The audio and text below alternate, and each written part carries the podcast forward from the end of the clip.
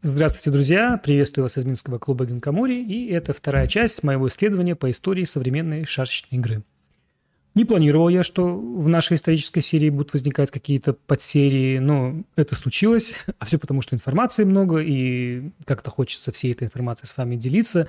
И вроде и фильтруешь ее, и как-то стараешься лаконично все это выстроить, но все равно я умудряюсь сваливаться в какие-то там нюансы, детали, э, уходить в смежные темы, и в результате вот выбиваюсь из хронометража, и, если честно, я даже уже не уверен, что э, удастся как-то ограничиться только двумя частями, но в любом случае посмотрим.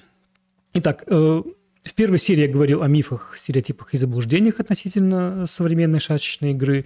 И если вы не смотрели этот ролик, то однозначно стоит это сделать. Э, поищите его на канале. Если что, вот здесь, я думаю, появится э, вам в помощь ссылка. Ну, а я продолжу. Итак, мифы мы обсудили. Э, пора переходить к фактам. Сейчас у вас на экране скрин достаточно скучного документа, который я обнаружил среди докладов и приговоров, состоявшихся в правительствующем Сенате за 1716 год. Почему я э, решил вас познакомить с этим документом? А потому что именно в нем я обнаружил на данный момент самое раннее письменное, такое однозначное упоминание слова «шашка» на русском языке. Я не случайно делаю оговорку однозначное упоминание, потому что э, есть еще парочку неоднозначных, о них э, я чуть позже расскажу. Ну, а здесь прямо такое четкое. И собственно, раз уж мы говорим о фактах, э, то давайте отметим вот такой факт, что э, слово «шашка» в письменных источниках появляется достаточно позже, поздно, э, только в первой половине XVIII века. И в каком же виде у нас тут появляется. Итак, это у нас опись имущества, оставшегося по смерти царевны Натальи Алексеевны. Это сестра Петра Великого, и это у нас такой, вы можете видеть, такой перечень огромный на 24 страницы, перечень этого имущества таким мелким плотным текстом, подробно, с деталями. Меня, конечно же, э, в этом списке интересовали настольные игры, и мы их там обнаруживаем, правда, только шахматы и тавлеи. Например, среди прочего мы там читаем два свертка черновых писем, две игры шахмат, да игра тавлей костяная – двое часов в столовых. И вот э, на одной из страниц э, я нахожу, какая удача, одновременное упоминание и игры тавлеи, и слово «шашечки». А напомню, что игра тавлеи были под подозрением у шашечных исследователей, как, скажем так, э, шашечное наименование шашечной игры. И вот у нас в перечне имущества указано тавлейные доски янтарные, литусов нет – Лидуса – это калька с греческого, а, означает камень, и э, в документах это слово часто встречается именно в значении фишки для тавлейной игры. И тут давайте обратим внимание, что э, фишка для тавлейной игры а у нас именуется не шашка, а именно литусом. Да? А вот ниже мы э, там находим следующее. Пара бочоночков с шашечками немецкого дерева. Вот такое упоминание слова «шашечки». Я не буду тратить ваше время, описывая в деталях, как я пытался понять, что же такое шашечки в этом контексте. Скажу так, это было э, увлекательным, но, признаюсь, таким практически безнадежным делом, если бы мне не повезло. А как же мне повезло? А э, изучая документ, я случайно обнаружил, что именно этот фрагмент, именно эти предметы были описаны в документе дважды. Причем второй раз, похоже, они были описаны уже другим человеком, потому что там у нас уже появляются незначительные изменения. В одном случае у нас э, написана пара бочоночков с шашечками немецкого дерева, а во втором пара бочонков с чашками немецкого дерева. Ну, сначала я подумал, что это э, опечатка. Э, кто-то хотел написать, написать чашечками, а получилось шашечками. Потом все-таки предположил, а вдруг это, знаете, такое этимологическое открытие, что шаша и чаша – это вот одно и то же. Но, в общем, начал изучать, оказалось все немножко э, проще. Похоже, это, ну, скажем так, диалектическая Особенность э, я э, в журнале э, Академии наук СССР за 1961 год, журнал называется «Основы языкознания», обнаружил следующее. Далее цитата научным языком. В общем, обнаружил такую черту, характерную для центральных говоров России утраты затвора африката и че. Ну, видите, такой совсем непонятный текст. Э, главное, там есть нужные нам примеры. Я их вот на скрине выделил. Мы видим, как Че у нас меняется на ша, и там шай – это чай, а шашка – это чашка. Ну вот видите, опять я вас э, погрузил, возможно, в какие-то неинтересные детали, но все-таки мне кажется, это важно э, для нашей темы, э, касаясь же игрового значения. Э, то самое ранее известное мне упоминание э, – это лексикон Вейсмана за 1700 1931 год. У Вейсмана шашка – это шахматная э, фигура, и этот смысл, э, как мы уже отмечали, сохраняется аж до 20 века, приобретая по ходу и э, другие новые значения, в том числе и значения шашечной игры. Также обратим внимание, что в этом словаре, описывая фишки для настольной игры, используются слова жеребейки, кости, кружки, но не шашки. В общем, вот такой у нас факт со словом «шашка». Э, то есть, по сути, это эм, такой неологизм уже после Петровского времени, и эта данность ставит перед нами определенные вопросы. Э, ну, например, а существовала ли вообще какая-то шашечная игра на Руси э, до появления слова «шашка»? Если существовала, то как же она называлась? И тут интересует, знаете, даже там не глубина веков, а вот, там, не знаю, 17 век, э, начало 18-го. Например, вот Петр I, если играл в шашки, как он их называл? В первой части э, нашей вот этой мини-серии мы с вами читали дневник э, Петра, и там слово «шашки» не находили. Ну, как-то же, если он играл, он что во что-то он играл, как-то это он называл.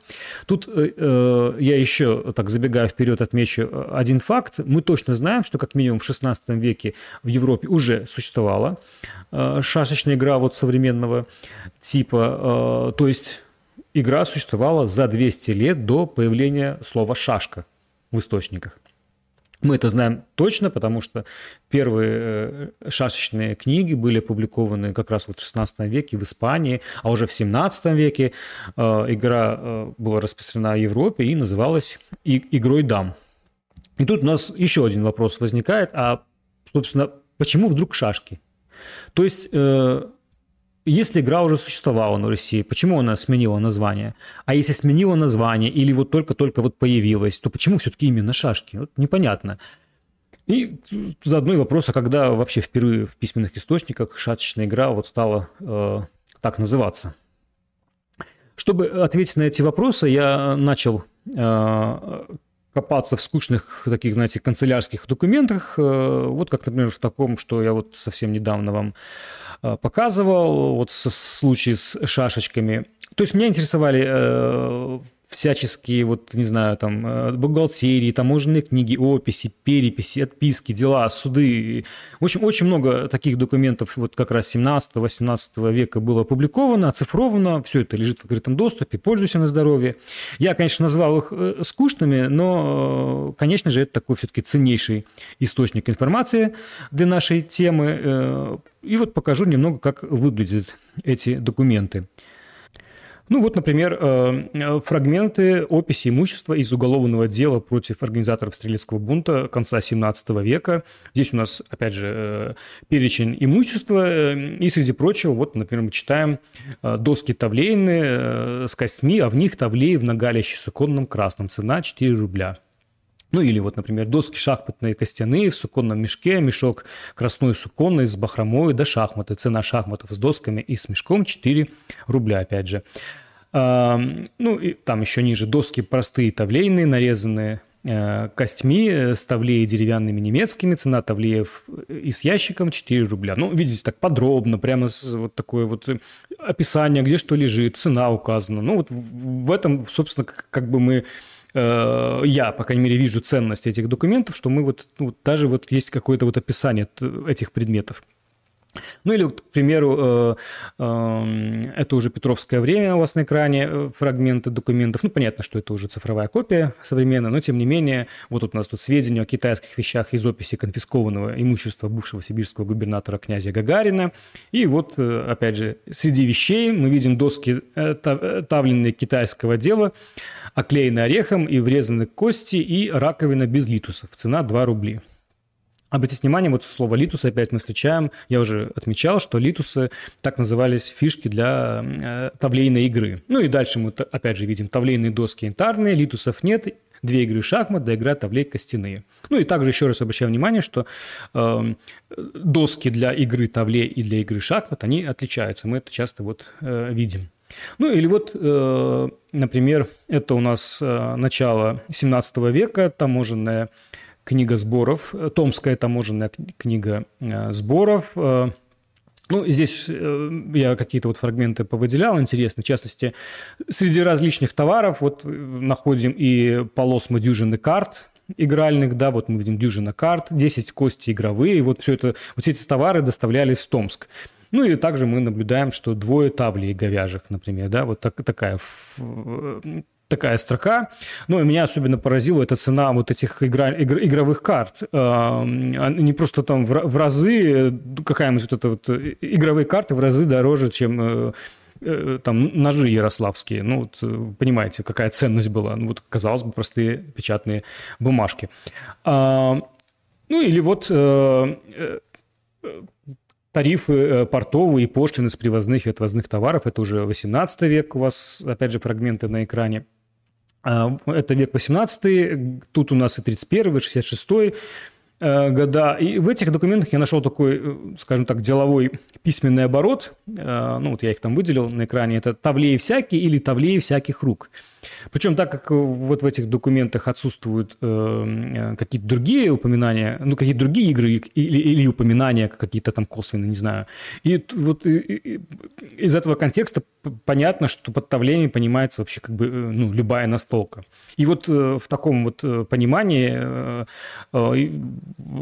вот наблюдаем вот и каких-то других вот документах, например, вот эта вот э, таможенная книга о явке товаров шведскими подданными в, в Тихвинской таможне, это 1667 год, то есть 17 век, ну и вот там вот такая запись есть. В 21 день явил колыванский немчин Ганс Викман Андрес Лицен. Ну и там перечень товаров, и среди этого перечня вот я выделил там 22 тавлей, там 53 ножей, и так далее. Ну, может быть, это имелось в виду, что это игра Тавлей, но я все-таки ну, предполагаю, что речь все-таки идет как бы вообще о каких-то о каких-то э, э, настолках. В общем, что я хочу сказать. Если, э, если не учитывать документы, связанные с царской семьей, о них поговорим отдельно, то в подобных источниках, э, если касаться именно настольных игр, э, я обнаружил упоминание только шахмат, тавлей, карт и, и костей. Да, конечно, там мне встречались в некоторых документах игры и не настольные, там всевозможные шары, шахарда, свайка, бабки, городки, прочие игры, но именно если говорить об настолках, то по факту, вот если убрать вообще вот целое семейство карточных игр, игр с костьми. Э, ну вот по факту мы имеем только э, имеем в описаниях э, только шахматы и, и таблеи. И это наглядно объясняет, почему у исследователей так популярны Эм, Тавлей как прото-название их э, любимой игры, а просто потому что э, выбирать-то не приходится. Тут либо э, шахматы, либо Тавлей. И так как с шахматами вроде как все понятно, то вот получается, что Тавлей у нас и прото-нарды, и прото-шашки, и прото-хнифотафл, и прото там, возможно, что-то еще. А, ну, с другой стороны, нужно понимать, что вот в этих документах э, речь идет не об играх э, как таковых, да, там все-таки есть описание неких предметов, предметов. Э, и за этими предметами действительно может скрываться не одна игра. Ну, вот, тем не менее, вот такая вот данность. Конечно, я допускаю, что в своих вот поисках мог что-то упустить, ну, просто потому что я ну, часто даже ну, не знал, что искать, не знал названий.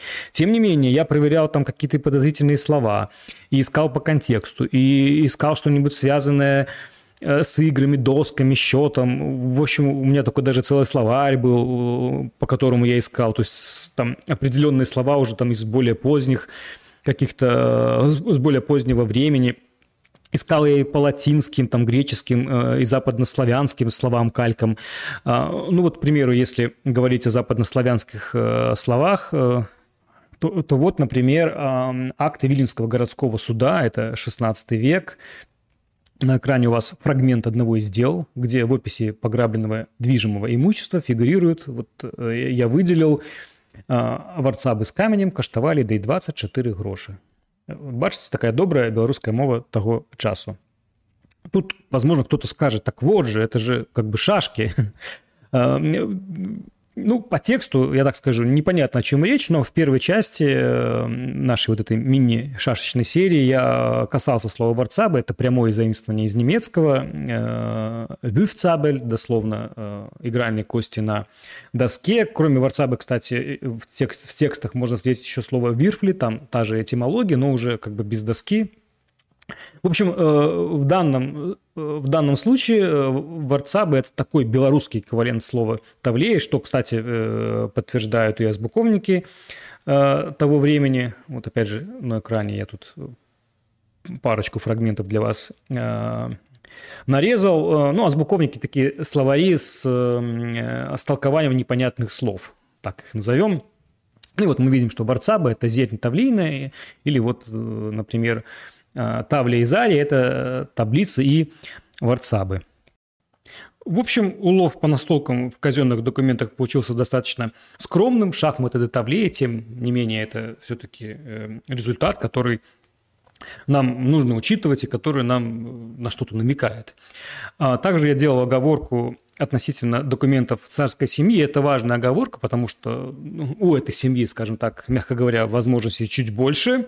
И в этих бумагах мы обнаруживаем еще кое-что. Э, в первой серии э, я обращался к походному журналу Петра Великого и, и прочим петровским документам. И мы там находили разные игры. Напомню, там были у нас бильярд, э, лото, бирюльки. И, вот отдельно хотел бы еще раз привести выписку из столбцов а, дворцовых приказов за 1687 год. А, вот сейчас у вас на экране фрагмент, э, где Петр Алексеевич изволил быть в оружейной палате, это казнохранилище, и приказал принести в хоромы, среди прочего, тавлейные раковинные доски и тавлеев костяных 30 мест тавлей. Ну, кстати, тут же отметим, что вот это описание, ну, так намекает, что тавлей – это нардовая игра. А также он э, приказал принести доску Биркову, да, Сакову старая. И вот у нас э, появляется еще две игры, Бирки и Саки, и в этом описании непонятно, это, э, что это игры, там просто у нас какие-то доски, да, но в документах, связанных с оружейной палатой и кремлевскими мастерскими, эти игры э, упоминаются часто, и эти упоминания хорошо известны исследователям. А, в связи с чем э, можно даже привести такой показательный, даже э, забавный э, пример.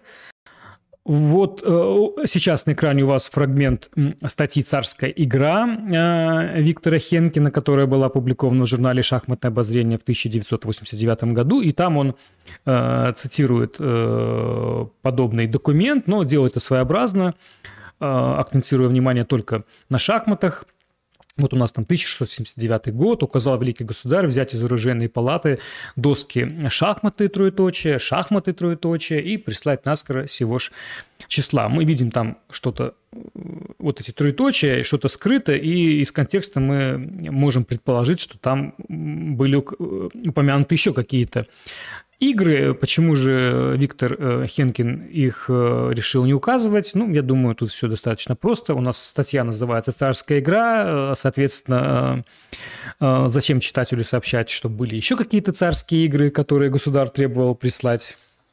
Поэтому, ну вот только шахматы. Но этот же документ, именно этот фрагмент э, приводит в своей книге и шашечный исследователь Владимир Голосуев. У него э, троеточие также присутствует. Э, у него это так записано, 1679 год, указал великий государь взять из оружейной палаты доски шахматные, тавлейные, шахматы троеточие, тавлей троеточие и прислать наскоро всего ж числа. Ну, мы видим, что троеточие также присутствует. Э, ну, они, правда, немного раскрыты, но, опять же, что-то там как бы, ну, упущено, да. Возникает, опять же, вопрос, а почему не указываются какие-то другие игры? Мне кажется, тоже все достаточно объяснимо, как я уже упоминал. Голосуев и другие э, шашечные исследователи э, приняли версию, что шашки назывались таблеями, скажем так, в дошашечные времена, э, ну, до того, как появилось, появились, появилось слово «шашки», ну, в частности, вот во времена вот этого документа, это у нас 17 век, поэтому мы Тавлею упоминаем, а другие игры не упоминаем, потому что такое упоминание может поставить версию с шашками-тавлеями под сомнение. Ну и, собственно, интересно, что ж, что ж первоисточники? Ну, я думаю, вы можете уже как бы догадались, предположить, что это те самые саки и бирки, которые я вот упоминал. Э, давайте посмотрим, как, э, как выглядел первоисточник. Э, ну, вот у нас переписка Дворецкого и Дьяков и у нас там э, указал великий государь присла, э, прислать и так далее, взять из оружейной палаты доски шахматные, тавлейные, сачные, бирковые, шахматы, саки, тавлеи и, и бирки.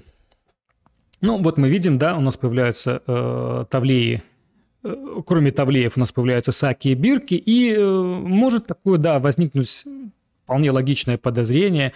А может, бирки или саки – это и есть вот название прото-шашек? Эм, ну, кстати, такие подозрения могут возникнуть еще и потому, что вот в приведенном фрагменте у Голосуева, ну, и не только у Голосуева, у Виктора Хенкина тоже, кстати, эм, не был указан как бы первоисточник. Ну, точнее, он был указан, вот у Голосуева сказано, что это отрывок из внутридворцовых записей, но это такое скажем так, удобный способ, потому что э, Опубликованы эти записи были в середине 19 века Иваном Забелиным, это такой знаменитый историк-самоучка, который как раз вот работал с э, этими документами, каталогизировал их, будучи архивариусом в оружейной палате и, и, в, Москов, и в московской дворцовой конторе. Забелин э, написал такой большой многотомный труд, э, называется он «Домашний быт русских царей». Там несколько названий, по-моему, основное название – «Домашний быт русских царей» который, кстати, многократно переиздавался, в том числе и в 21 веке есть издание. Так вот, э, как мне кажется, если бы Забелин был указан как первый источник, то какой-нибудь, не знаю, там дотошный читатель, возможно, бы заинтересовался и пошел бы к этому первоисточнику и почитал бы комментарии историка относительно вот настольных игр, и там бы он мог обнаружить, ну, например, вот такое вот. А, ну, вот у Забелина мы находим, где он рассуждает э, об играх э, царей. Вот он пишет, таким образом, кроме шахматов, существовали еще однородные с ними игры. Тавлеи, бирки, саки. И дальше вот он в скобочках указывает, вот на экране видите, шашки. Ну, то есть он предполагает, может быть, саки это ну, шашки. Ну, еще он упоминает там гусиная игра. Ну и в другом месте еще там нашел, да, где он э, Забелин рассуждает. Работа всех упомянутых мастеров заключалась в изготовлении э, там изготовление э, разных вещей, в том числе вот там шахматов, тавлей, саков, в скобочках опять шашек, бирок и, и тому подобное. Ну, кстати, не только Забелин предполагал, что саки – это, э, возможно, э, шашки. В книге «Московская оружейная палата» 1844 года, написанной Александром Вельтманом, который ну, по сути, был на тот момент коллегой э, Забелина, э, он был замдиректором, а в будущем он станет и директором вот этой вот оружейной палаты. Э, так вот, в этой книге мы находим вот такое описание игры Тавлея. Сейчас у вас на экране оно появится. Вот у нас Тавлея.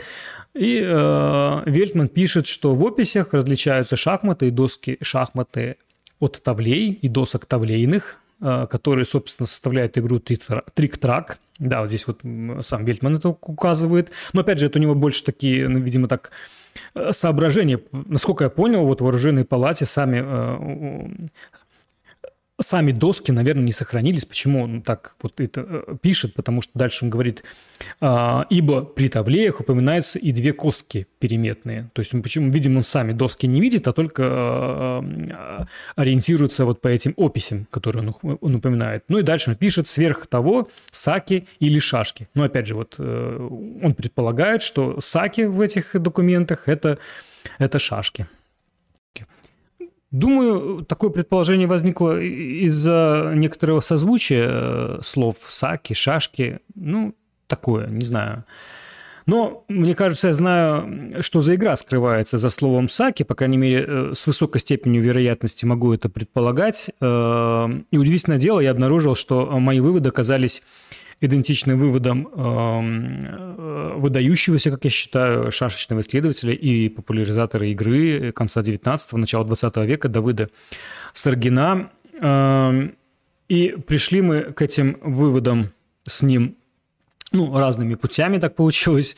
Ну и так что, по сути, дополняем э, друг друга. И, э, кстати, кажется, я не упоминал еще в нашей вот этой э, такой шашечной серии, не, упом... Э, не отмечал этого исследователя Давыда Саргина, а это обязательно нужно сделать. Во многом его труды вдохновили меня на исследование вот, вот по этой теме. К слову, у Саргина тоже есть фрагмент, тот самый фрагмент с дворцовым приказом он его приводил, ну вот, давайте покажу. Э, ну вот, читаем. Э, в России в 15-17 веках, э, кроме игры в шахматы и тавле, существовали еще игры в саки и бирки. Как это видно из приведенного у Забелина, обратите внимание, Саргин делает ссылку на первый источник, приказа от такого-то там сентября 1680 года. Взять из оружейной палаты доски шахматные, тавлейные, сачные, бирковые, шахматы, саки, тавлеи, бирки и прислать наскоро. Ну, видите, полная, э, полная цитата, э, отсылка к первоисточнику с указанием страницы. Ну, дальше там, собственно, у него э, пометочка, что, что это были за игры, неизвестно. Ну, там чуть ниже, на этой же странице, он пишет, Саргин, «Эм, «Сак на древнем персидском языке э, означает собаку. Не были ли э, саки такой игрой, где шашки изображались или именовались собаками?» э, ну, но это не тот вывод, о котором я говорю. Саргин э, приходит к нему позже. У него вообще такой непростой для чтения стиль, такой немножко неструктурированный, как, как знаете, такие мысли мысли на бумаге, прям вот как э, у меня видео получается. Ну вот видите, опять я куда-то в сторону ухожу. Вернемся к э, биркам и сакам. Что же это такое и, и как я с этим разбирался? Эм, читая условно вот эти вот царские документы, обращаешь внимание, что там у нас не совсем обычные игровые наборы фигурируют. Ну вот для, для примера давайте я тут вам зачитаю кое-что. Ну, вот, к примеру, э, делал э, Евтефей Кузовлев 6 шахмат и слоновой кости, в том числе две шахматы большие, две меньшие, бирки, саки, тавлеи на блюдах, две доски шахматные, писаны золотом и серебром. Или вот доска. На одной стороне писано э, писаны саки, на другой писаны биркой. Писал и кинописец Петр Афанасьев. Или вот в 1994 году, в 1694 году приказано было сделать э, доски шахматные и э, расписать по серебру краски. На другой стороне написать птички. В 1996 году ему же написаны были по двойному золоту и серебру разными красками на доске. На одной стороне игра шахматная, на другой тавлейная. Э, в 1999 году писаны две доски бирки досаки, да доска гусиная игра, на другой стороне саки.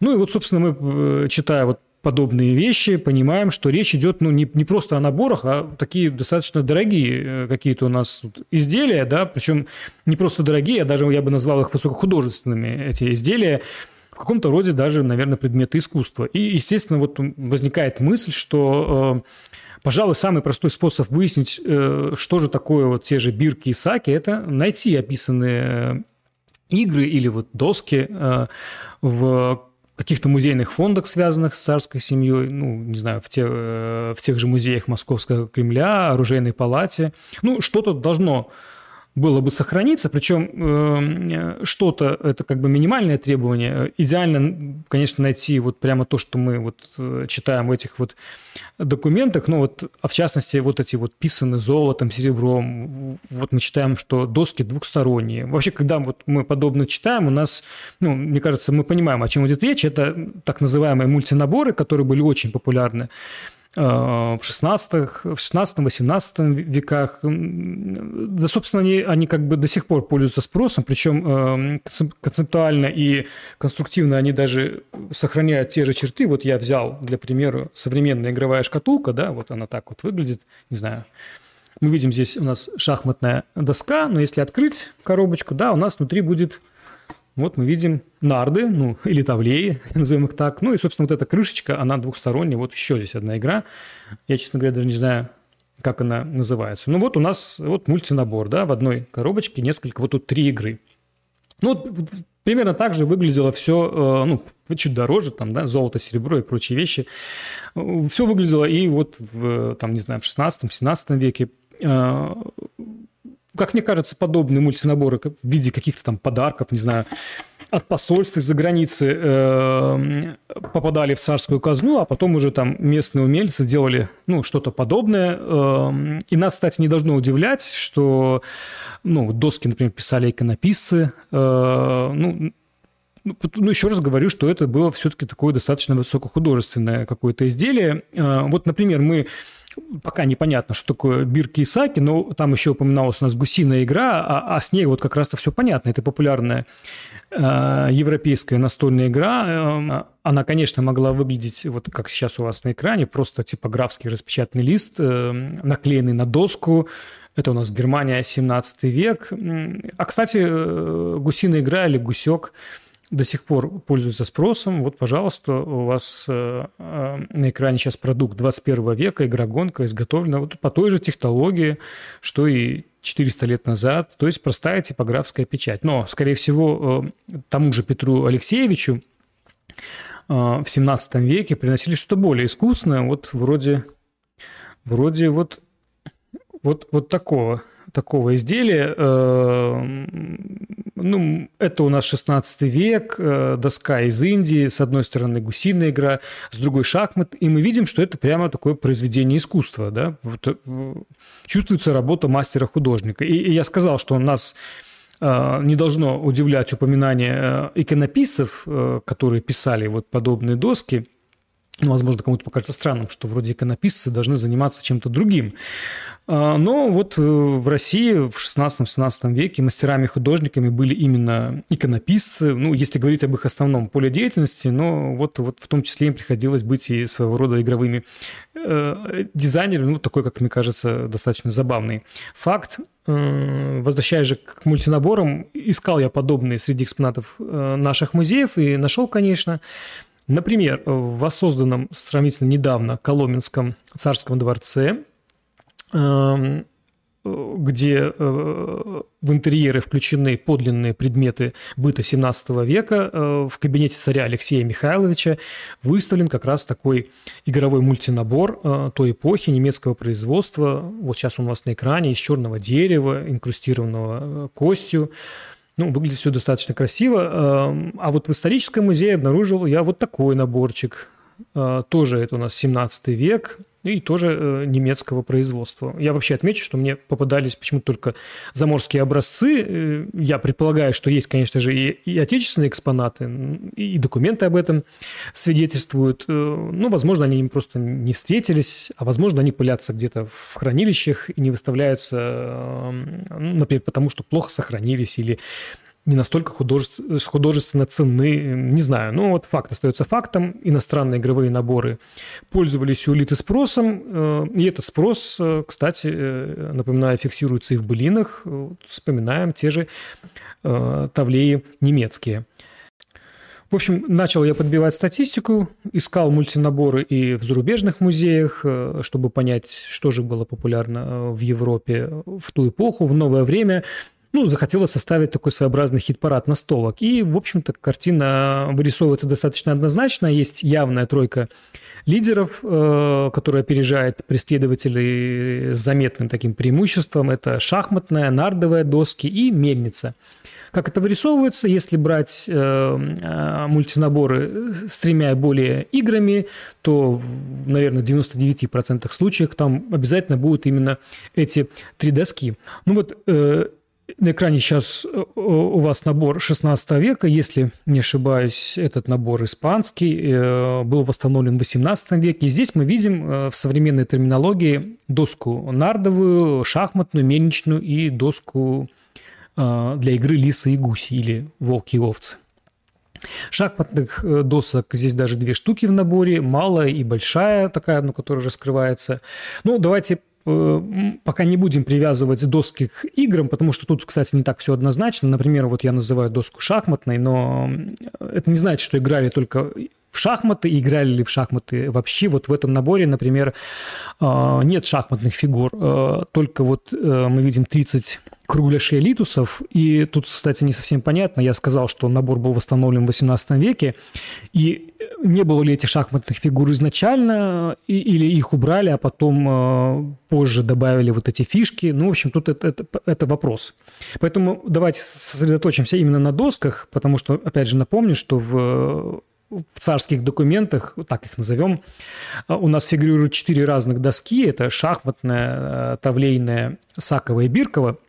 Еще была гусиная, но вроде мы с ней разобрались. Так вот, э, доску, которую в документах называют э, шахматной, мы тоже можем с высокой долей вероятности как бы определить. Тавлейная доска, я предполагаю, что это та, что я условно назвал э, нардовой. И в пользу вот этой версии, кроме тех аргументов, что я уже приводил, есть еще один, который вот основывается как раз на статистике по мультинаборам. Я отметил, что если в наборе три больше э, доски, то там обязательно вот присутствует тройка, да, в 99% случаев я сказал, это шахматная доска, нардовая и, и мельничная. Но вот если э, в наборе доски всего две, то, опять же, в 99% случаев это будут э, доски условно нардовые и, и, и шахматные. Что, кстати, коррелирует именно коррелирует с частотой упоминания игр, табле и шахмат. Ну, э, напомню, кстати, заодно, что Бирки, Саки и Гусиная э, игра у нас встретились только вот в тех условно-царских документах. И вот нам надо еще разобраться, что же у нас в этих наборах бирки и саки. И задача у нас усложняется еще и тем, что вот, вот такой мультинабор, как сейчас у вас на экране, ну, где у нас 4 и более доски, это на самом деле редкость. Основная масса – это как раз наборы с тремя и э, двумя досками. Ну, вот, к примеру, давайте так пробежимся по некоторым музеям и аукционам. Ну, вот э, такая доска. Э, мы видим здесь вот условно нардовая доска. Ну, вот она такая крыша, ну, вот мы видим, да, вот э, э, две раковины, которые закрываются, и вот у нас внутри располагается нардовая доска, и вот на одной из сторон у нас доска шахматная, ну, условно шахматная, и на другой стороне у нас мельничная, да. Ну, или вот такой еще набор, давайте посмотрим. Ну, тот же, тот же самый стандарт, по сути, такой ну, стандарт мультинабора. Да, у нас внутри нардовая доска, и вот снаружи у нас мельничная и, и шахматная. Или вот, допустим, тоже узнаем, да, вот внутри у нас э, нардовая. Давайте посмотрим, как с другой стороны. И вот с другой стороны у нас есть э, шахматная и, опять же, мельничная. Ну, думаю, понятно. Ну и вот такой достаточно знаменитый э, набор Фридриха Великого. Мы видим там герб Фридриха Великого именно на на мельничном, э, на, на мельничной доске. Вот, давайте мы, я вам увеличу. Ну и внутри, как вы догадались, там у нас э, нардовая доска, ну, две нардовых раковины, и с другой стороны у нас э, доска шахматная. Ну, я думаю, вы, если вспомнить, я показывал вам дворец в Коломенском, где был кабинет царя Алексея Михайловича, и я не слишком так э, акцентировал ваше внимание на том, что же там за игры были. Ну, давайте мы все-таки э, туда вернемся и э, посмотрим еще раз фото, что же там были за игры, и мы обращаем внимание, что у нас как раз вот такой же тип доски в кабинете Алексея Михайловича. У нас мы видим Э, с одной стороны у нас э, шахматная доска, с другой стороны у нас мельничная доска, а снизу, ну, я в описании, здесь не видно, но в описании э, к этому экспонату это указано, у нас доска нардовая. Это не единственный экспонат, связанный с царской семьей, что я нашел. Такой же типовой мультинабор обнаружил я и в янтарной коллекции Царско-сельского музея. Вот сейчас он у вас на экране. Это работа 17 века попала в Россию из Пруссии, и здесь снова мы видим вот эту топовую триаду, условно нардовую, э, шахматную и мельничную доски.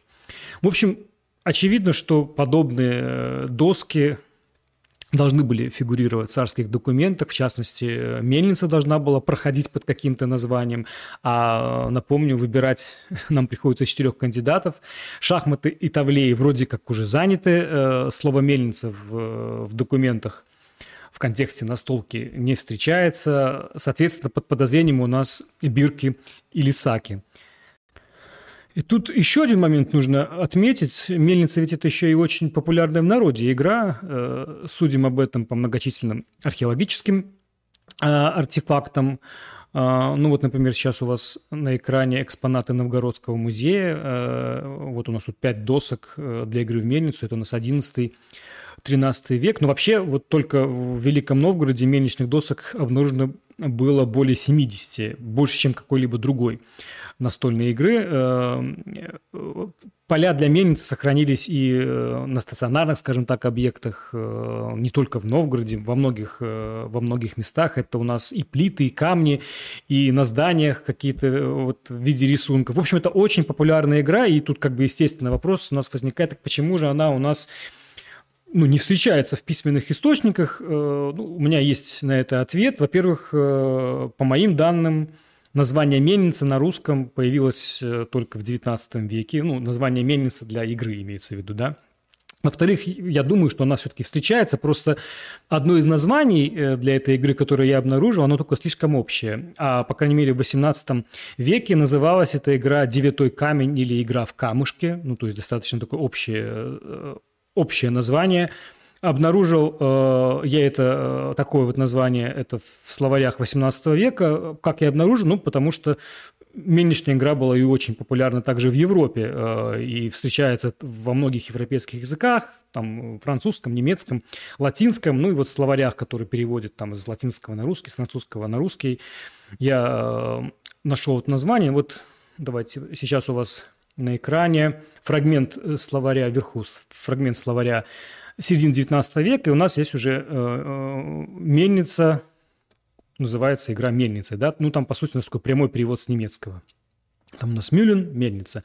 А ниже фрагменты словарей 18 века, и э, видим, что до мельничных вот этих заимствований игра называлась, как я сказал, «Девятой камень» или «Игра в камушке».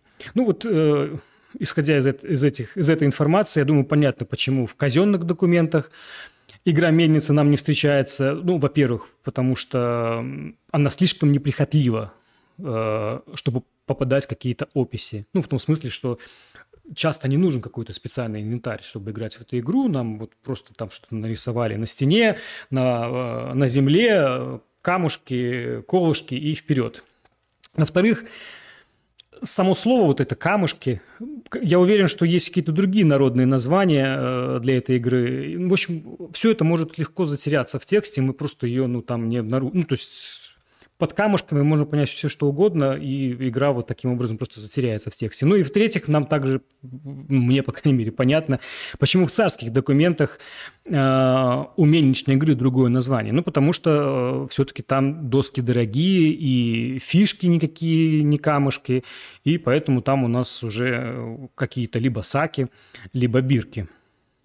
Ну и так как я э, упомянул, что знаю, что за игра скрывается под именем Саки, я думаю, вы уже догадались, к чему я веду. Да, я полагаю, что в документах э, под именем Саки фигурирует именно Мельница. Э, также я отмечал, что к такому же выводу пришел и исследователь Давыд Саргин. И вот почему он так считает. Сейчас на экране у вас появится фрагмент из его книги. Э, э, я зачитаю по свидетельству Вельтмана, напомню, это директор оружейной палаты, в описях вещей, хранящихся в Москве в оружейной палате, часто упоминаются шашечные игры под названием тавлеи, бирки и саки. Большая часть в 30 и 18 мест. Что касается 30 мест, то число это без сомнения относится к тавлее, а 18 мест – к мельнице. Она-то, вероятно, и именовалась саками. Ну вот э, э, такой вот текст, и, и по нему не совсем понятна вот эта логическая цепочка, э, которая при, привела к такому предположению. Почему именно э, саки, а, а не бирки? Э, ну вот мы отметил я и зачитал вам, что Саргин опирается на книгу Александра Вельтмана. Давайте и мы еще раз глянем на фрагмент оттуда. Вот этот фрагмент, я его уже частично демонстрировал. Давайте его я тезисно зачитаю. В описях различаются шахматы и таблеи, там описание, и дальше после точки. Сверх того, саки, большая часть игр в 18 мест и несколько в 30 мест. И, и вот здесь вот, э, ну, на самом деле, не совсем понятно, э, речь идет об игре саки или обо всех играх. Э, ну и вот дальше там прямая цитата из описи. 18 костяных белых, в том числе половина с поясками золотными, поверх нарезана раковинами. Ну, по, по этой цитате э, мы можем с высокой степенью вероятности предположить, что речь идет об игре «Мельница», ибо э, упоминается 18 фишек, э, которые делятся по 9, да, как в «Мельнице». Э, также из любопытного э, тут можно отметить, что фишки эти отличаются э, не цветом, они, вот как мы видим, белые костяные, а отличаются они поясками э, золотными и и, и какой-то выемкой сверху. Ну, вот форма непонятна. Я попытался, кстати, найти среди экспонатов что-то подобное, но безрезультатно. Ну, еще раз, вот если просто опираться на книгу э, Александра Вельтмана, то, э, ну, в общем, мы понимаем, что тут точно идет речь о мельнице, но вот почему именно Саки, ну, э, ну прямо отсюда этого напрямую, как мне кажется, не следует. Да, Саргин там опирается, конечно, не, не только на Вельтмана, он приводит и другие источники и рассуждает на тему. Не буду вас прямо перегружать э, вот такими деталями, скажу за себя. Прямых э, свидетельств, э, что Саки – это именно наименование мельничной игры, я не нашел. Вообще информации по Сакам немного, и это, скажем так, все скорее косвенные, косвенные намеки. Почему же я делаю вывод, что Саки – это именно мельничная игра? Ну, главный довод – это то, что по совокупности данных, э, которые я собрал по игре Бирки, э, можно утверждать, что Бирки – это точно не мельница. Ну, а значит, включая вот эти вот э, упомянутые косвенные намеки, у мельницы не остается вариантов, как, как быть э, саками, то есть такое доказательство от, от противного. Ну, теперь вопрос, а что же такое бирки, да? В мультинаборах же у нас там триада досок, а это уже что-то такое четвертое. Э, может быть, не знаю, там лисы и гуси. Э, в общем, друзья, с этой игрой еще больше загадок, и у следователей здесь разброс мнений. И главная проблема в том, что у слова бирки огромное число значений. И, в общем, там можно цепляться за, за, за все, что угодно. Ну, например, тот же Саргин предполагает, что бирки и бирюльки – это э, что-то такое, знаете, э, что-то созвучное, и, возможно, это одна игра. Ну, давайте с этим тоже разберемся. Слово существует в разных языках. Например, в шведском бирк – это береза, и поклонники эпохи викингов э, наверняка бирку э, ассоциируют с крупным скандинавским торговым центром той эпохи. Есть слово и в тюркских языках, и в славянских, да, сбирать, и понятный корень, да.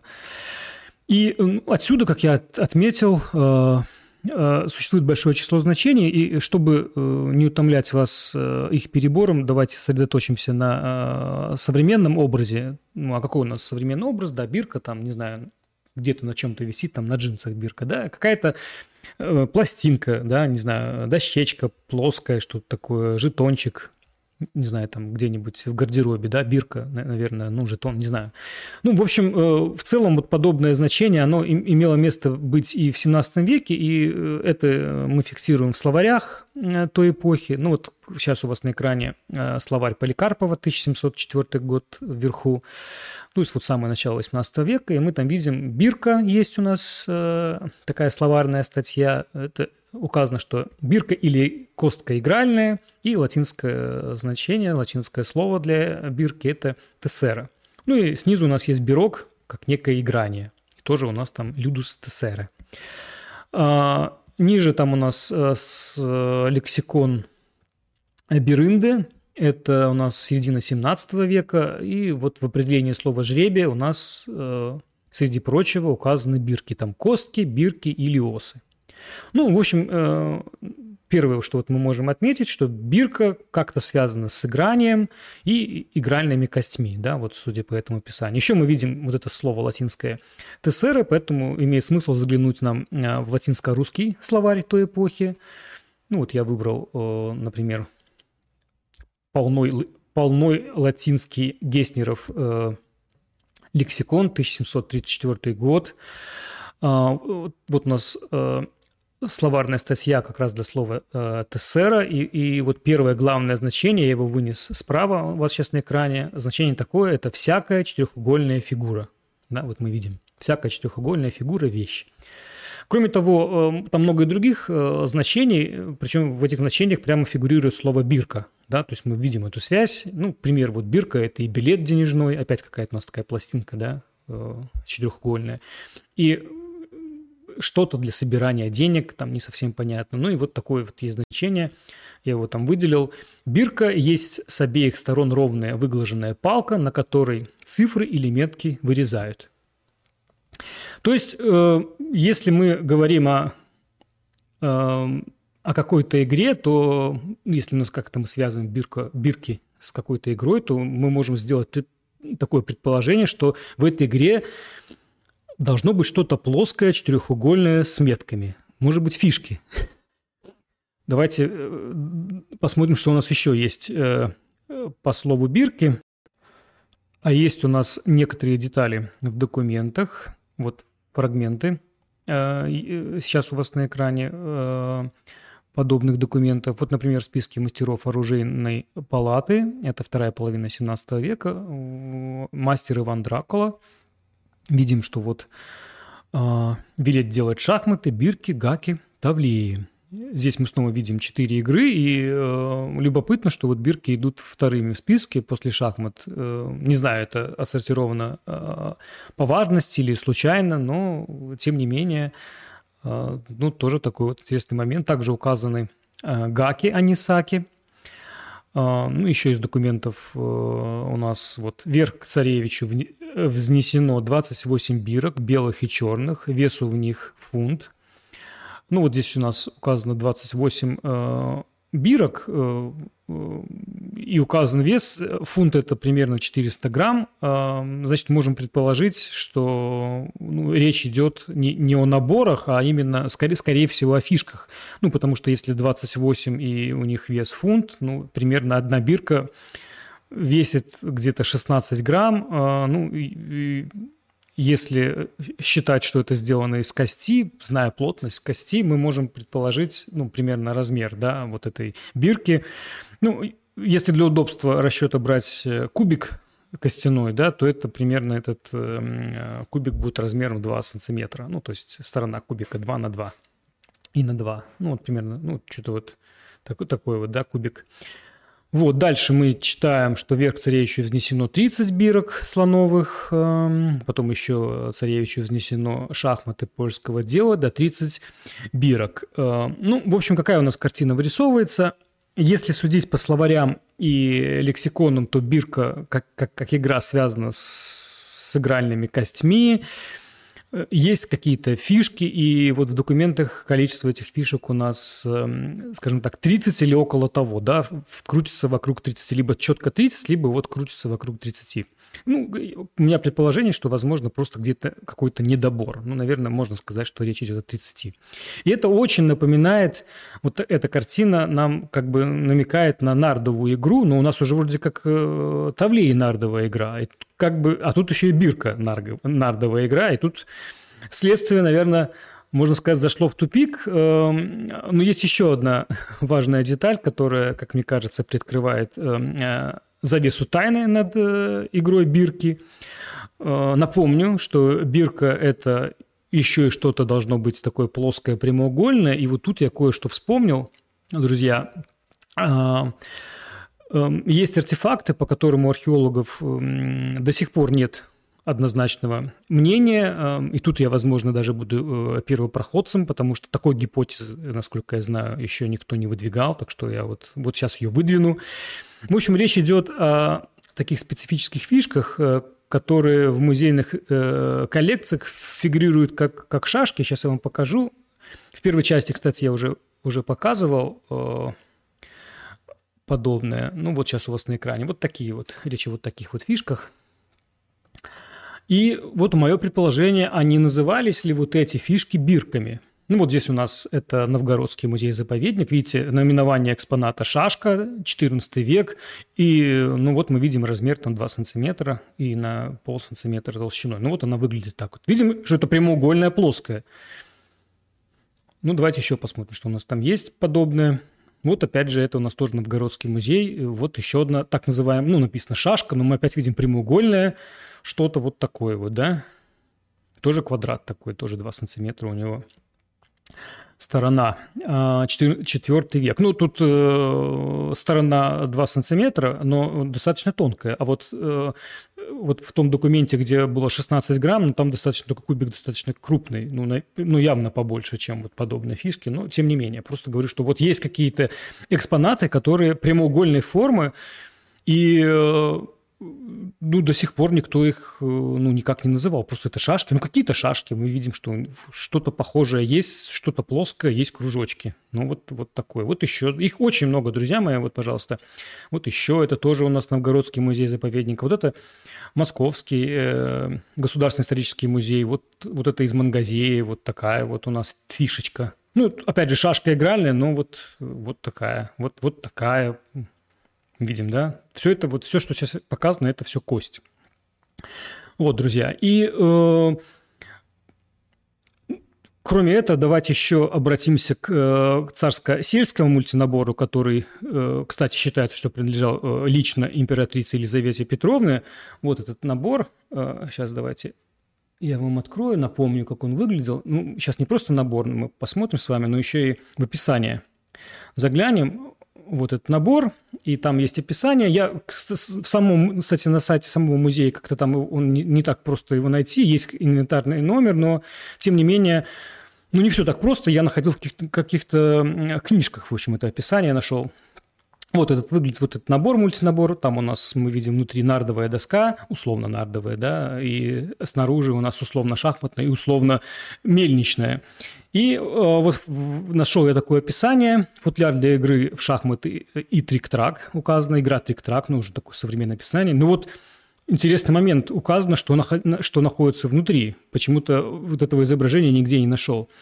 Указано, что в футляре 26, опять вот число вокруг 30, да, близкое, 26 квадратных фишек – именно квадратных, не круглых, украшенных с обеих сторон рельефными кружками. Кроме того, даже там указано ну, размер. Да? Фишка, высота 0,5, длина 2,1, ширина 2,1. Ну, я так понимаю, это речь о сантиметрах. Тут не указано, но тем не менее. Ну и вот, опять же, набор костяных фишек для игры в трик-трак. Видимо, с самого начала входил в комплект э, с футляром. Э, в общем, э, еще раз, я не нашел, я искал, но не нашел вот эти изображения, но судя по описанию, ну и опять же вот эти размеры у нас там есть, выглядят они похожи именно так, как я вам только что э, демонстрировал э, среди экспонатов Новгородского и Московского музеев.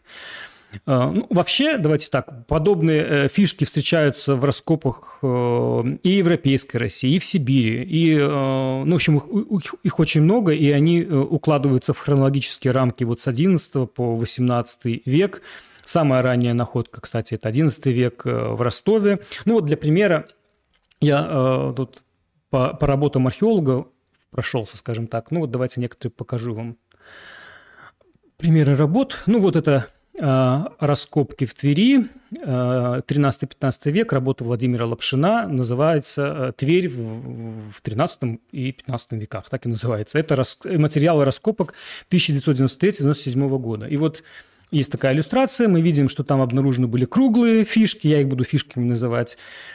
И, ну и обратите внимание, как э, там э, вот эта картинка, и снизу там рисунок, и я так выделил комментарии, написано «изделие из кости дерева и камня», и, и вот э, игральная кость обозначена как фишка, э, кругляши, вот эти круглые диски обозначены как шашки, а вот э, любопытно, что вот эти квадратные фишки, да, они помечены как игральные карты.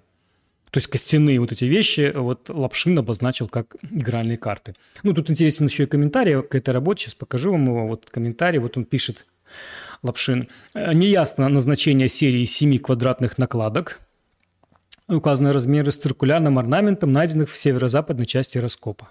Вот э, пишет, что не, непонятно. Вообще у археологов э, э, а, мнения, в общем, сильно разнятся, и, в общем, такого четкого мнения нет относительно вот этих вот квадратных фишек. Давайте еще посмотрим. Вот это у нас сейчас на экране. Это статья Татьяны Козловой «Шахматные фигурки и шашки» Переслава Рязанского. То есть это вот из раскопов Переслава Рязанского. И здесь мы э, видим, опять же, круглые, круглые диски, какие-то вот медальоны, шахматные фигуры и опять вот эти квадратные фишки. Очевидно, что, ну, как-то мне кажется, что что это разные игры, да, ну, вот такое вот у меня есть подозрение. Ну, тем более, ну, как бы в, в одном слое все это находилось. Ну, давайте еще посмотрим. Вот это у нас следующее это фишки с территории Московского Кремля. Это я взял из статьи Дениса Бадеева. Статья называется «Шахматы и шашечные игры» по данным археологических исследований Московского Кремля. Вот. Э, ну и вот э, там я снизу комментарии тоже э, для вас разместил. Шашечные фигуры были представлены двумя типами. Первое – плоские прямоугольные, второе – плоские круглые. Вот. Все шашки 3-16 века. Говорить о принадлежности найденных шашек какой-либо конкретной игры, игре затруднительно. Ну, вот, честно, археолог честно пишет, что не знает, о чем, к, каким играм э, эти фишки принадлежат. Ну, то, то, о чем я говорил, что если что-то круглое, это не обязательно еще какая-нибудь там, ну, не знаю, что угодно, там, шашечная игра. Вообще непонятно. Ну, то есть, скорее всего, это э, игровые фишки, но какой игре непонятно. Ну, вот обращаем внимание, что вот, пожалуйста, квадратные и в московском Кремле были обнаружены. Но, наверное, скажем так, особый интерес представляет э, сибирская мангазея. Вот сейчас у вас на экране фишки оттуда. Почему особый интерес? Потому что э, Мангазея – это такой город, который существовал всего 70 лет. Э, это такой, ну, крайний север. Э, это устье реки Таз, э, который впадает в Обскую губу. Я не знаю, как вам это описать. Ну, в общем, это вот такой север крайний, и эм, получилось, так, что Мангазей существовал, как я уже сказал, 70 лет, это с 1600 по 1670. Эм, и получилось из-за из из того, что он расположен так, э, ну, так так далеко на севере.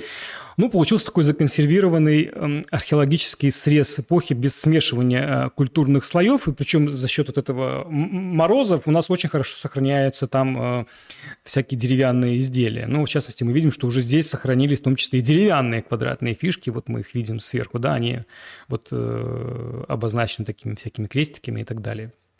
Это картинка из работы археолога Сергея Пархимовича. Эта работа, кстати, сравнительно недавняя. Это 2020 год. Э, называлась э, статья «Настольные игры в сибирских городах в конце 16-18 веков».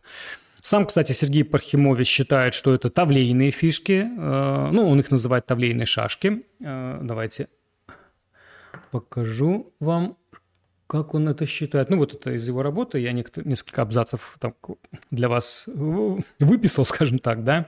Вот он пишет, что тавлейные шашки э, встречены в археологических материалах многих русских городов. Это небольшие квадратные или прямоугольные костяные пластинки размером от, ну, размеры э, понятно, вот эти примерно 2 сантиметра, декорированные э, вот этими глазками э, циркульными такими, да. В общем, ну, кстати, у, Пархи, у, Пархимовича вот, э, наверное, единственного археолога, ученого, который э, пишет о том, что вообще, в принципе, что это тавлейные, что он указывает, что это как бы нардовая игра, да, что это, ну, в целом эта работа, она э, говорит о том, что это э, фишки для нардовой игры. Ну, он, правда, считает, что это тавлеи. В том числе вот он приводит мнение других исследователей. Вот что он пишет. По поводу назначения пластин имеются разные точки зрения. Так, например, э, Лапшин занял э, достаточно осторожную позицию, отнеся тверские находки к игорным принадлежностям, но отметив при этом, что назначение серии семи квадратных накладок э, с циркульным орнаментом, не ясно. Ну, кстати, Лапшина я вам только что приводил. Другие исследователи чаще всего ограничивались интерпретацией их как игральных фишек или шашек. Оригинальную версию выдвинул Овсянников, предположивший, что такие кости пластины были игральными картами.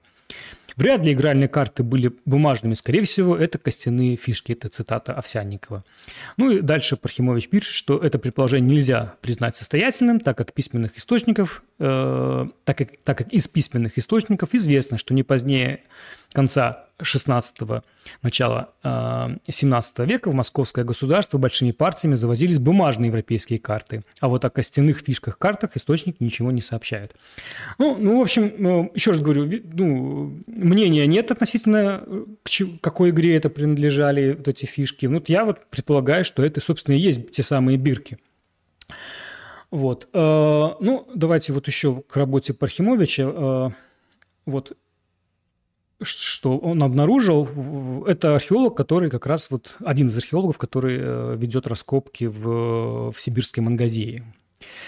Особый интерес, э, пишет Пархимович, представляет 27 экземпляров, 27 э, экземпляров вот этих вот пластин квадратных. Кстати, если не ошибаюсь, то в Мангазее, по-моему, вообще круглых, пласт... круглых вот этих фишек, дисков не было обнаружено. Может быть, я ошибаюсь, но, насколько я помню, нет.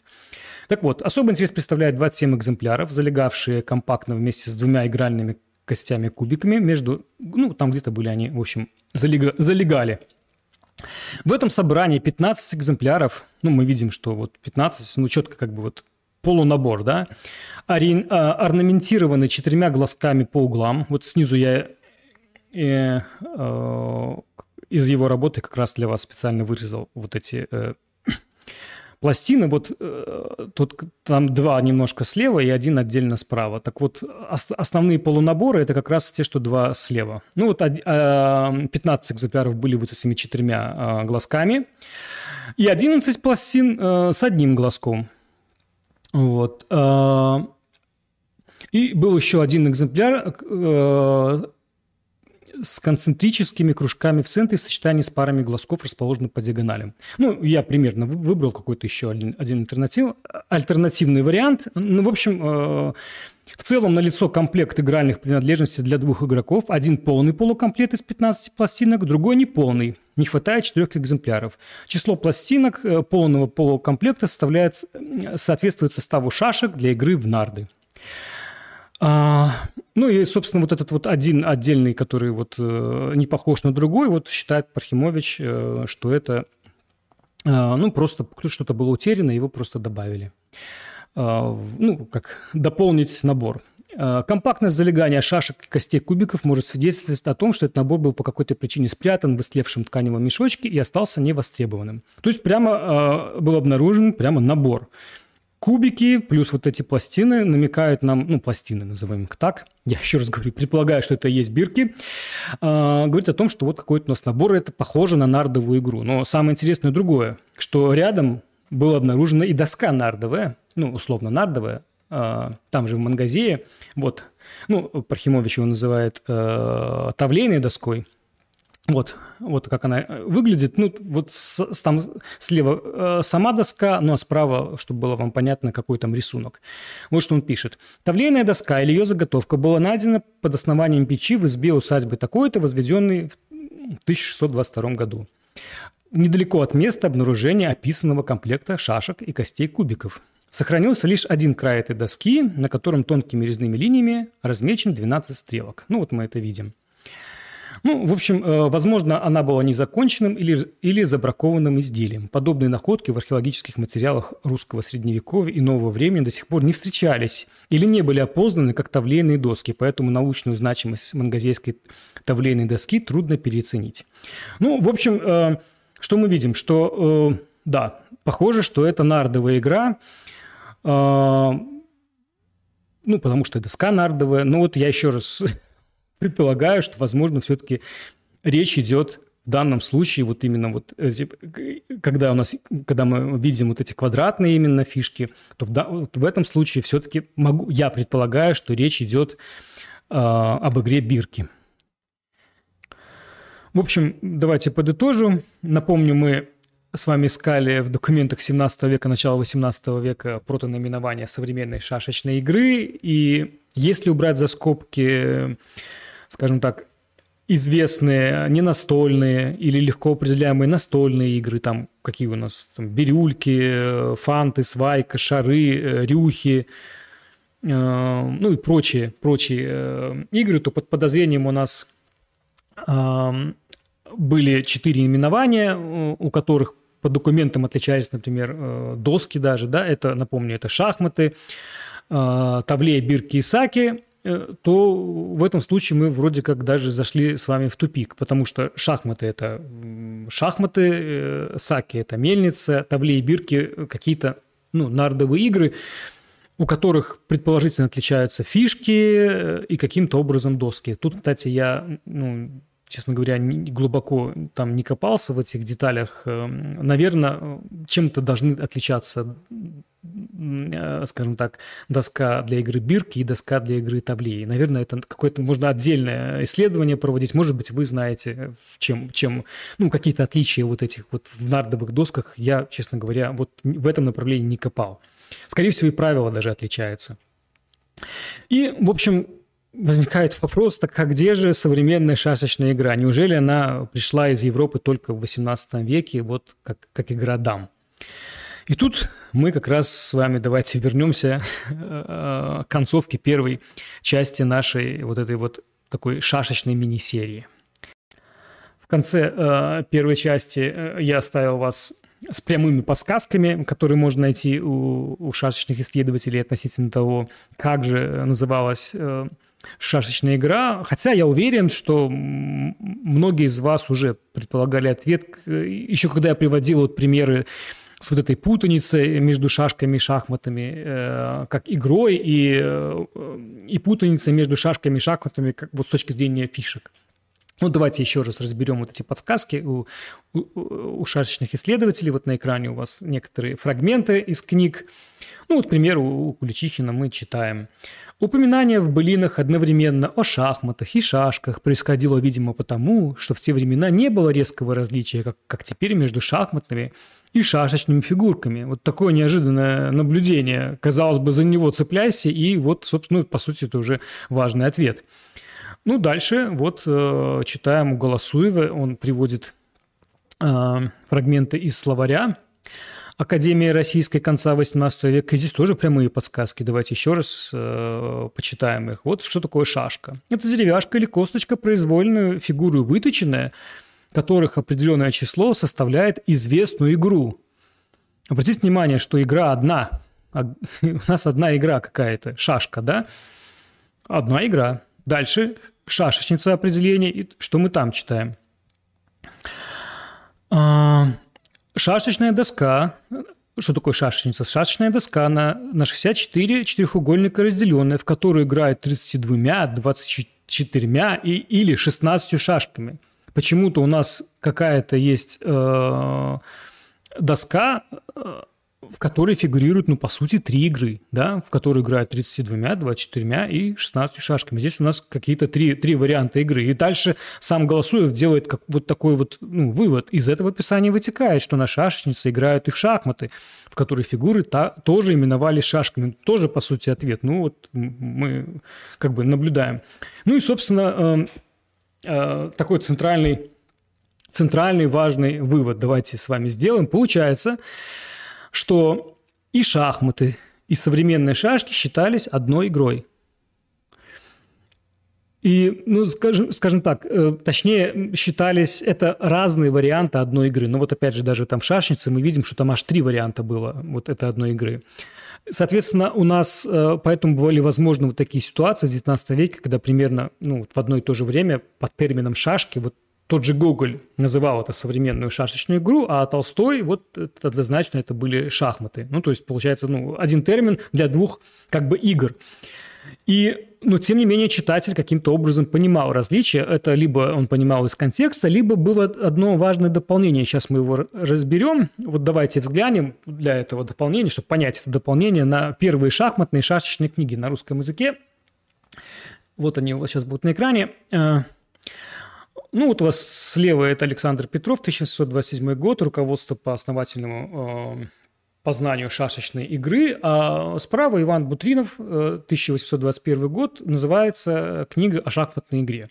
Ну вот начнем с Бутринова. С Бутримова, несмотря на то, что кни- название книги о шахматной игре, в самом тексте у нас фигурирует ну, шашечная игра, да, ну, там он говорит, принцесса Анна Комнин пишет, что греки переняли шашечную игру. То есть, ну, явно, что в тексте идет, ну, человек под шашечной игрой явно понимает шахматы. Так как же различать-то вот, две, вот, вот этих два разных варианта одной игры? Но есть маленькое важное дополнение. Давайте обратим внимание на Петрова. Книжка называется «Руководство по основательному познанию шашечной игры или искусство обыгрывать всех в простые шашки». Обратите внимание, слово «простые шашки». Это важное дополнение, оно такое не бросается в глаза, но это как раз то самое различие. Когда мы хотим сказать, что у нас шашечная игра вот эта современная, есть дополнение простые шашки, простые шашки. А когда мы говорим о шахматах, как вы думаете, какое дополнение? Если думаете сложное, то нет. Ну, дальше мы находим это дополнение у Бутримова. Это, это э, дополнение большая игра шашечная, мы видим, да? Вот дальше он там, ну, там выдержка есть. Итак, большая игра шашечная имела, кажется, начало свое у индийцев. Ну и подобное мы находим и в, в других э, отличий, в других источниках. Вот, например, вообще первое самое упоминание, э, ну, скажем так, э, письменное упоминание хоть какой-то шахматной игры, как ни странно, это китайские шахматы. Вот 1775 год, э, это Леонтьев. И, и вот э, описание китайской шахматной игры. И вот давайте почитаем, как он описывает ее. Китайская шахматная игра имеет 32 шашки, да, видите, там шашки. Э, на каждой стороне по 16, и сим и многим ходами своим подобно обыкновенной здешней шахматной игре. Вот видим упоминание, что обыкновенной шахматной игре кое называется большой. Видите, маленькая пометочка большой. Но вдруг, чтобы кто-то не подумал, что речь идет о простой. Ну и дальше обратите внимание, а, вот ниже э, я там тоже выделил. Китайцы, китайцы шашки и игры сей делаются круглые, похожие на наши плинтусы или дамки. Обратите внимание, что шашки у, у Леонтьева это ну, не, не, ну, не круглая штучка что-то, да, что ему необходимо вот дописывать, что шашки круглые, Потому что у читателя могло сформироваться мнение, что шашки, напомню, это все-таки шахматные фигуры, да, и в первую очередь вот ассоциация с шахматными фигурами, что он говорит, что шашки у них круглые, и говорит, что они похожи на плинтусы. Понимаем, да? Что ну, вот еще в 1775 году тут необходимо было такое важное уточнение. Ну или вот еще, например, это у нас сейчас на экране книга Петра Паласа «Путешествие по разным провинциям Российской империи в 1768-1769 годах». И э, ну, там э, есть такое вот описание про калмыков. Э, Напоследок играли в шашки, в большую игру, шахмат называемую, которую у калмыков почитается за обыкновенную. Ну, опять было просто упоминание шашки, ну и дальше, чтобы понять, какая, о какой идет речь игре, там в большую игру – Обратите внимание, вот такое, э, такая заметочка. Ну, еще хочу отметить, что то, что современные шашки и шахматы были просто вариантами э, одной игры, э, оно исчезает, скажем так, вот это, вот это понимание из коллективной памяти, вот по, моему, вот по моим наблюдениям, только во второй половине XIX века. Вот потом оно где-то начинается четкое, вообще очень явное различие между шашками и шахматами. Потому что еще даже э, в самом, скажем, в середине, тысячи, в середине XIX века вот в книге 1850 года а, это а, понимание есть. Вот у нас книга называется «Описание вернейших правил к изучению шашечной игры». И вот в самом начале у нас а, в главе первой о происхождении шашечной игры мы читаем «Шашечная игра, которая произошла и получила свое название от шахматной, ну прямо четко, да, есть одна из, из веселых и приятных игр людей всякого возраста и звания». Ну, вот, э, ну, там дальше хорошо играть в шашки, так же трудно, как и в шахматы. Вот здесь мы уже видим, начинается прямо четкое различие, но в то же время, ну, есть четкое понимание, что шашечная игра произошла и получила свое название от, от игры э, шахматной. Это знание, кстати, немного под другим углом заставляет нас взглянуть на письменные источники, ведь э, под шахматами не обязательно э, понимается современная шахматная игра – То есть, если где-то в каком-то дневнике, например, мы встречаем, что Петр Великий э, играл э, в шахматы, это совершенно не значит, что он играл в большую шахматную игру. Мог ведь играть и в простую. В общем, если для кого-то вся вот эта информация оказалась, не знаю, там, шокирующей и требуются еще какие-то э, доказательства того, что шахматный игровой э, комплект использовался, например, еще и для шашечной игры, то такие доказательства э, есть, их много. Они вообще раскрываются, как только мы начинаем смотреть вот в этом направлении. Э, ну вот, э, давайте для примера взглянем на первые шашечные книги. Вот сейчас у вас на экране книга Хуана Тимонеда, 1635 год. И мы видим, что на диаграммах изображены у нас э, пешки, более того, даже вот э, в современном испанском а, языке игровые фишки для шашечной игры называются пионами, то есть пешками. Еще вспоминаем, что в турецких дамах э, используются тоже такие вытянутые фишки. Э, в общем, ну, кто-то скажет, ну это где-то у них там, давайте переместимся в наши края. Э, ну вот переместимся, в частности, в, сибирские остроги, обратим на них свой взор – как я отмечал уже, э, вообще Северная Сибирь – это такой законсервированный э, мерзлотой археологический срез эпохи, э, где вот нет такого смешения вот этих культурных слоев. Ну, и что особенно важно для нашей темы, там собраны уникальные коллекции игровых фишек. Я уже упоминал мангазейскую коллекцию, а сейчас на экране у вас примеры фишек из э, Березовского городища. Это у нас э, здесь 16-18 век. Кстати, обратите внимание, что здесь у нас э, нету вот круглых фишек. Опять обращаем также внимание, что вот эти у нас квадратненькие бирки, да, и вот какие-то вот уже вот формы, ну, назовем это шахматными какими-то вот фигурами. Вот на эти шахматные фигуры давайте мы немножко посмотрим, взглянем под другим углом, э, ну, удобнее всего это сделать э, на примере раскопок Алазейского острога. Э, вот. Вот. Сейчас у вас на экране ну, я взял книгу «Археология Северо-Восточной Азии», и э, удобно обратиться именно к к работам по Лазейскому острогу, потому что, во-первых, там собрана большая коллекция шахматных фигур э, вот, э, при раскопках этого острога, а во-вторых, э, археологи, ученые Алексеевы все удобно для нас классифицировали. Ну и в частности, что, нас, что, что меня заинтересовало, в частности, вот там указано, что найдено в коллекции шахматных фигур у нас 307 экземпляров, там их больше, но вот именно деревянных фигур 307 экземпляров. И пешек э, среди вот этих экземпляров у нас аж 197. То есть из 307 найденных фигур у нас 197 найдено пешек. А, ну, мы можем просто подбить некую статистику.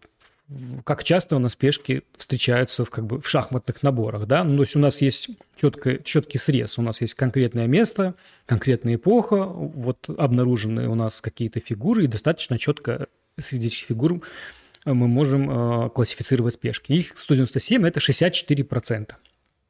Ну, э, если бы у нас э, наборы шахматные использовались только для игры в шахматы, то у нас бы пешек было ровно половина. А здесь у нас 64.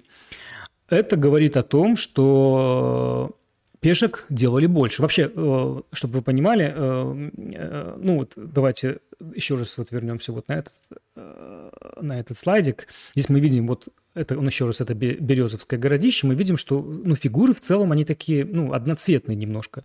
И вообще комплекты были такие полукомплектами, да, то есть, э, по сути, различали э, свой-чужой по, по различным э, формам, скажем так. Ну, мы понимаем, что это в основном были, как правило, скажем так, самодельные комплекты, которые чуть ли не на месте изготавливались, и, ну, у каждого был свой полунабор, полукомплект, и вот так происходили игры.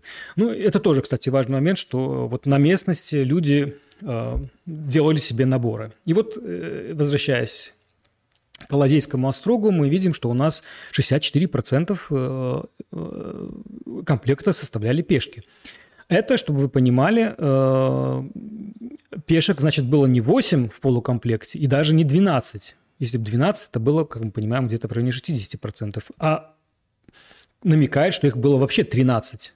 То есть почему-то в полунаборах требовалось именно 13 пешек. Это говорит о том, что, а, ну, предположение такое есть, что а, расстановка была, если мы говорим о шашечной игре, то расстановка была 4-5-4.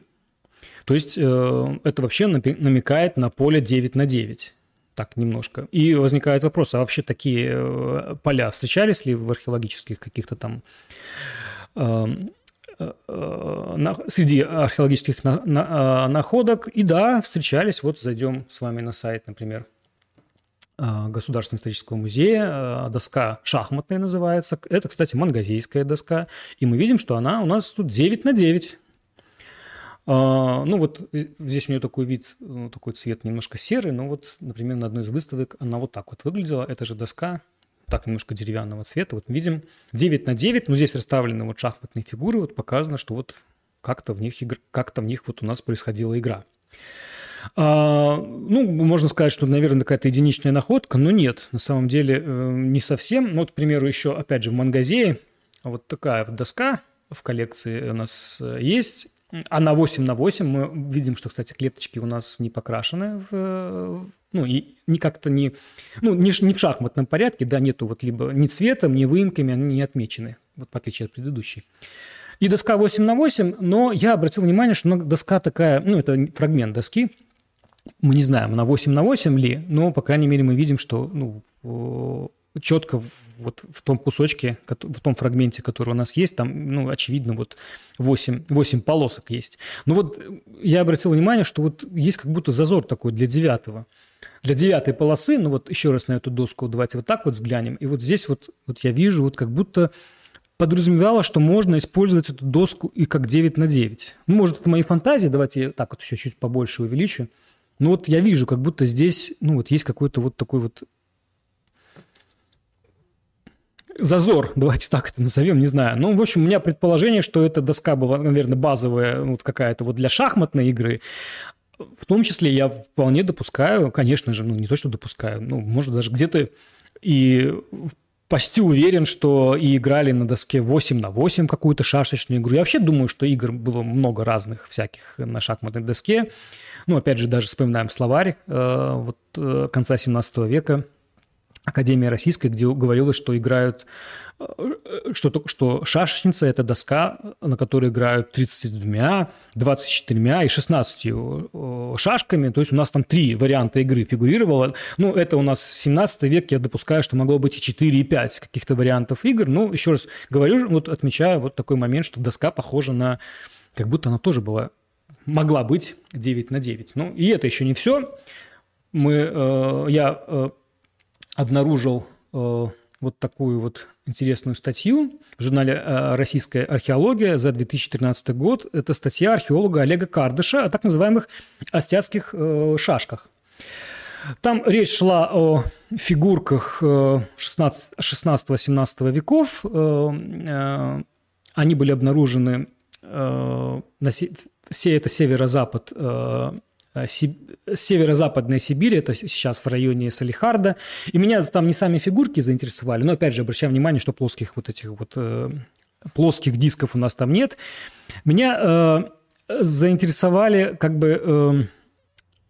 Э, в этой статье меня заинтересовало то, что там э, приводились примеры того, как описывали эти фигуры этнографы, скажем так, и примеры, вот эти упоминания у этнографов вот этих фигур. В частности, э, вот мы видим сейчас я такой фрагмент из этой статьи Олега Кардаша привожу, и вот там он, э, цитата российского ученого Шренка 1837 года. Вот что он пишет, Шренк.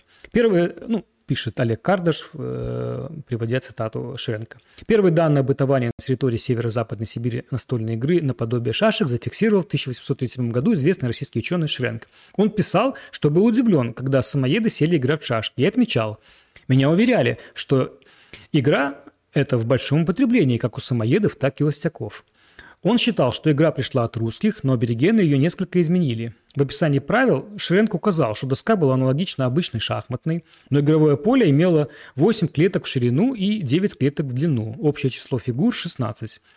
У каждого игрока было по 8 фигур, которые расставлялись по двум крайним противоположным рядам, так что между ними оставалось э, свободными 5 рядов. Фигуры, фигурами ходили и били только вперед, взятие шашки противника было не обязательным, видите, есть такие отличия, и зависело от воли играющего. Дамки могли ходить и бить как вперед, так и назад но только через одно поле и не более. Цель игры состояла в том, чтобы преследовать противника, ослабить его и шашками запереть в угол. Ну, я, кстати, нашел и ну, оригинал у Шренка этого, там достаточно такие интересные подробности, в том числе э, о том, как, что доска это использовалась так же, как разделочная, и выглядела так прямо такая с кровью, скажем так, да, как будто там реально какие-то баталии происходили.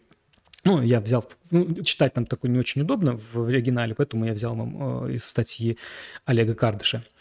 Ну, в общем, э, Шренк утверждал, что он видел доску 8 на 9. Э, игра шашечная, да, мы видим. Э, общее число шашек, фишек, точнее, давайте так, фишек 16.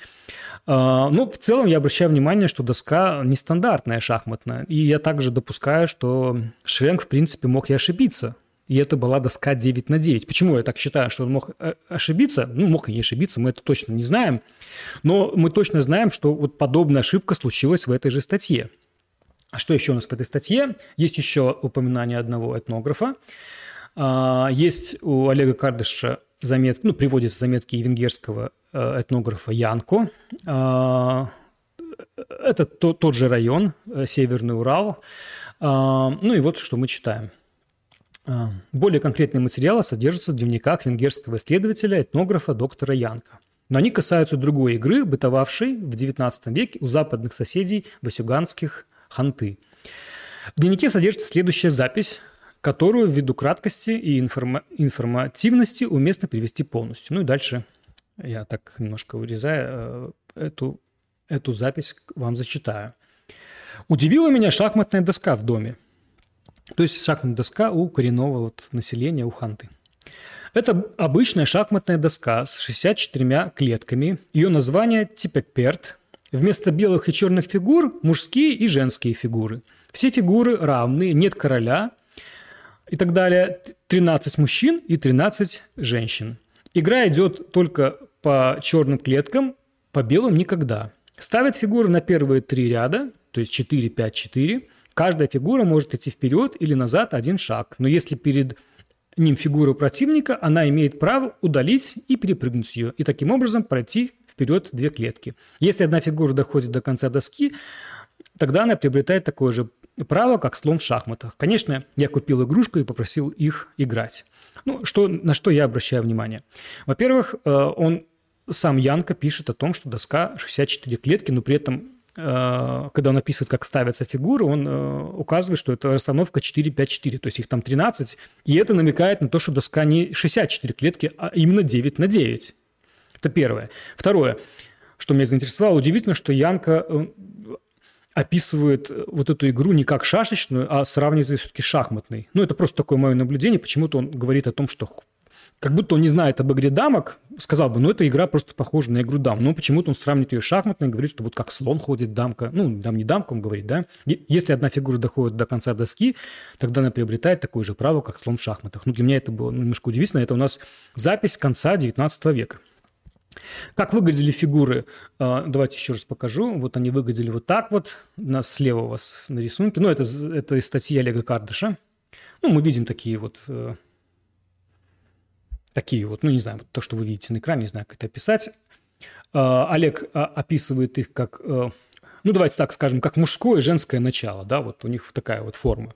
Но э, что еще было для меня удивительно, я сказал, что ошибка закралась. Ну, в, в самой э, записи у Янка явно какая-то ошибка, да, он описывает доска 64 а, клетки, но мы понимаем, что там по расстановкам как будто доска 9 на 9. Так вот, Янко указал, что купил игрушку, и, э, и он ее привез домой в Венгрию. Так вот, это, это, э, этот, э, эта доска и эти фигуры, они в данный момент хранятся в Венгерском этнографическом музее. И вот что было удивительно, эта статья 2013 года, почему-то Олег Кардаш вот в 2013 году, ну, может, чуть раньше, ну, все-таки 21 век, попросил своего коллегу сходить в музей и зарисовать эту доску ну, но почему-то не сфотографируется. Вот это мне непонятно. Почему, как бы зная, что доска есть, она хранится в музее. Он попросил коллегу, ну, когда он писал эту статью, попросил коллегу сходить зарисовать, вместо того, чтобы сходить и сфотографировать. Ну, это для меня загадка. Так вот, вот этот рисунок вы видите справа. Вот так, вот так э, коллега, это венгерский коллега Олега Кардыша, зарисовал эту доску. Вот она выглядит так, как доска 8 на 9. Вот прямо как у Шенка, да? Ну, у Шенка она, ну, наоборот, сплюснута, да? То есть 8 на 9. Здесь 9 на 8, по сути. И э, вот доска была так вот зарисована. И, э, и даже я как-то обнаружил э, э, в одной из в одной из групп исследователей настолок, группа называется «Старинная игротека», ребята сделали реплики, реплику по этому рисунку, вот так она выглядит. Вот эти остяцкие шашки, вот доска 8 на 9, вот они изготовили вот э, мужчин и женщин, да, вот они расположены. Ну, вообще мне поле вот это 8, 9 на 8 показалось достаточно странным, как в случае Шренка, так и в случае вот так, Янка, который упоминал ее. Поэтому я просто заглянул, все-таки 21 век, я просто сходил в Венгерский музей и, ну, и в электронной коллекции нашел указанный экспонат. Выглядит на реальности вот так. Давайте посмотрим. Вот эта доска, и она 9 на 9, как я и предполагал. Ну, собственно, зная инвентарный номер, а Олег Кардуш указал этот инвентарный номер, ну, можно было вот легко ее найти. Вот так выглядит набор и так выглядит эта доска. Она именно 9 на 9. Ну, тут еще вот такая, так вот фотография можно расположить. Вот. Ну, еще раз обращаю ваше внимание. А, ну, кстати, тут такой еще момент, что э, сотрудники Венгерского музея, видимо, думают, что это все-таки какие-то шахматы, да, мы обращаем внимание, вот эти фигурки, они их расположили как шахматные, не так, как описывал Янка. Здесь их, кстати, 25, в описи их было 26, куда-то одна фигурка э, за 100 с лишним лет пропала в пути, но он привез 26 фигурок. Одна исчезла, и вот так, вот так они расположены в музее. Друзья, опять я затянул. Э, буду, наверное, уже завершать вторую часть э, вот этой шашечной мини-серии. Но в заключение я все-таки поделюсь с вами еще одним своим открытием, которое почему-то не встречается в трудах игровых исследователей, хотя допускаю, что о нем было известно. В частности, точно об этом знал авторитетный советский шахматный историк Исаак Линдер, внесший, кстати, огромный вклад в изучение шахматной истории, э, труды которого в обязательном порядке фигурируют в списке литературы научных э, трудов тех же археологов по данной теме. Так вот, э, чем же я хочу с вами поделиться, это вот такой вот источник, это словарь. Это словарь дневник англичанина Ричарда Джеймса, который жил в Холмогорах в 1618 году очень важно, что этот э, человек увлекался играми, и в этом словаре мы находим много слов э, на эту тему. Ну да, мы с вами разобрали о том, что э, шахматный комплект использовался для каких-то разных игр. Я допускаю, что и доски были разные. Ну, на самом деле здесь еще обширное а, а, а, обширное поле для изучения, но в частности вот в 1618 году мы точно знаем, что шашечная игра, она существовала, потому что э, Ричард Джеймс об этом пишет. В частности, у него есть полный, полный перечень, э, э, допустим, шахматных фигур, там есть и карточные у него фигуры, но здесь я вам не показываю у вас на экране. Но в частности, вот он пишет э, о слове «доведь» и указывает, что это король в дамках. То есть он знает об игре дамы и говорит, что есть такая вот, э, такой вот... Э, такая фигура Довить. Он называет король в шашках. И в то же время у него есть отдельная игра Drafts, э, то есть шашки, да, английские. И там он говорит, как называется эта игра по-русски. Количка. Вот я думаю, многие из вас даже не знали о таком слове «колички» или «количка». Ну, об этом вообще тоже можно отдельно порассуждать. Но, в общем, мне кажется, это очень интересная информация. И эм, тут есть над чем подумать, потому что, э, с одной стороны, э, еще раз, почему-то э, э, Ричард Джеймс разделяет игру дам и игру драфтс. Ну, я допускаю, кстати, из-за из из как раз из-за фишек. Возможно, возможно.